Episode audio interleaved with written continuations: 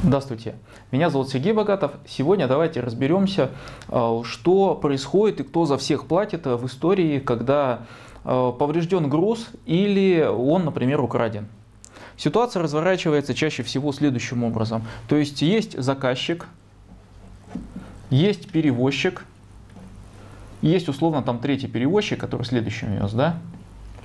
А, ситуация разворачивается следующим образом. Заказчик, поскольку сразу перескочить не может, здесь, например, никаких специальных договоров уступки нету, а, Чаще всего ситуация разворачивается следующим образом. Заказчик требует с одного перевозчика, перевозчик требует следующего, кто за ним стоит.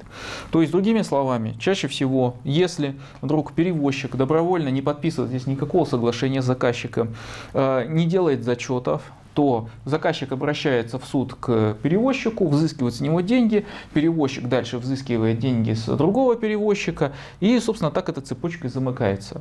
А, в случае с тем, кто в случае с повреждением груза отвечать будет за э, все в конечном итоге тот, кто повредил.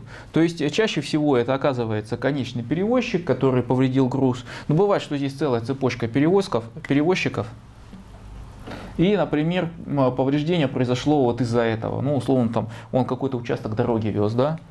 Вот. Тогда, естественно, вся цепочка на нем и закончится. Но, возможно, вот этот перевозчик попытается потребовать деньги с последнего. Здесь важно иметь какое-то подтверждение о том, что а, повреждение было на этом этапе. Поэтому, если вдруг вы какой-то из перевозчиков а, следующих видите, что с грузом что-то не так, вы здесь составляете акт а, о повреждении груза. И тем самым вы здесь убираете для себя проблему на будущее. Это момент важный. То есть, если не хотите в цепочке оказаться последним, кто за всех заплатил, то здесь вы делаете следующее. В случае, если происходит кража, а, вообще за все по логике вещей должен отвечать вор. Но вора еще поймать надо. И иногда это процесс долгий, длительный и иногда даже нереальный. А, поэтому здесь, в этом случае, цепочка замкнется на последнем, кто имел место и взаимодействие с этим самым вором. То есть, условно, вот здесь была еще одна цепочка, но отвечать будет и платить за всех последний перевозчик. То есть, резюмируем.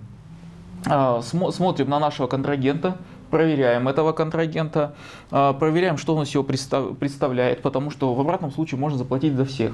Если где-то вам передают поврежденный груз или какой-то не тот, составляем акт.